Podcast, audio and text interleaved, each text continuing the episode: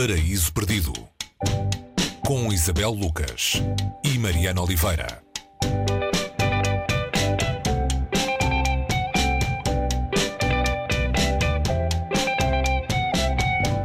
Hoje no Paraíso Perdido estamos a contraluz com a britânica nascida no Canadá Rachel Cusk.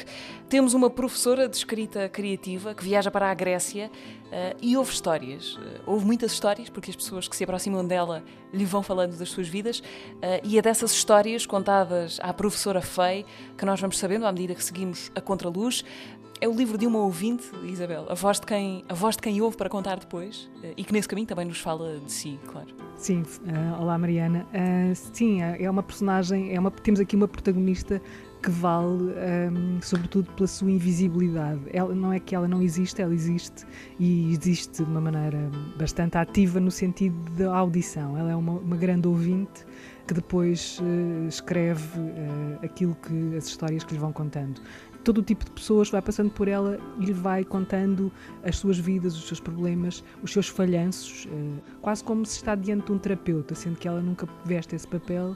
Portanto, este, este é um livro que é o primeiro volume de uma trilogia em que uh, Rachel Cusk faz, faz uma coisa um bocadinho à parte do romance e também da memória que ela tinha escrito uh, em dois, dois livros que lhe trouxeram alguns problemas, uh, que ela foi alvo de alguma polémica, onde falava da maternidade e, e do próprio divórcio.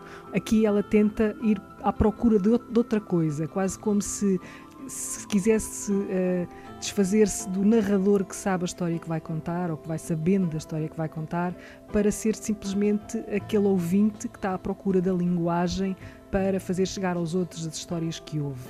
E aqui ela também se vai, aqui ela Faye e aqui ela Rachel, porque uh, às tantas também se confundem, uh, também está a revelar-se, sobretudo nessa busca, uh, nesse espelho uh, no espelho que ela se sente quando ouve algumas destas histórias. Ela é uma mulher de meia idade uh, que saiu de um divórcio e que está a descobrir que a vida não é a progressão que nos ensinaram e que também não é a progressão que é suposto que o romance tenha, não é? O romance evoluir para alguma coisa. Uh, o facto de a ação se passar na Grécia também dá muito jeito para falar da Europa e para falar de obras marcantes e das origens da nossa civilização. Sim, ela, ela refere isso, há aqui referências eh, à Odisseia, sobretudo. Foi, foi, na, foi na, na Grécia que a literatura apareceu enquanto tal, não é?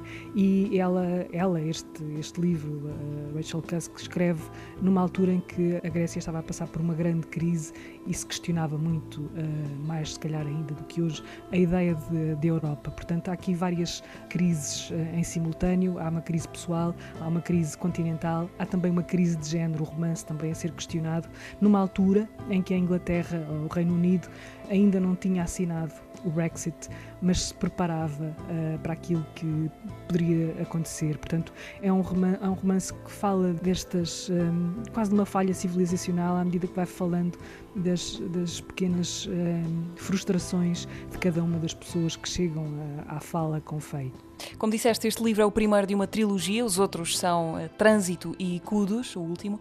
Para onde é que nos levam essas duas etapas que faltam e que podem ser lidas separadamente? Portanto, não há necessariamente uma ordem aqui. Sim, uh, não há uma ordem, como disseste, há esta mulher que em alguns livros e, talvez mais, sobretudo no último, se materializa, se assim se pode dizer, um bocadinho mais, temos um pouco mais de, fei uh, do que temos aqui, aqui temos a, a, tal invisibilidade ou a tal ouvinte, mas, mas há sempre este questionar e estas perguntas uh, que se vão fazendo, sobretudo perguntas difíceis como uh, será que o sofrimento redime? Que ideia é esta de sofrimento que também tem a ver com a literatura, tem a ver com a tragédia grega, mais uma vez, mas também tem a ver com a cultura judaico-cristã e o questionamento também de porque é que o eu, o eu literário, muitas vezes se confunde com o eu autoral.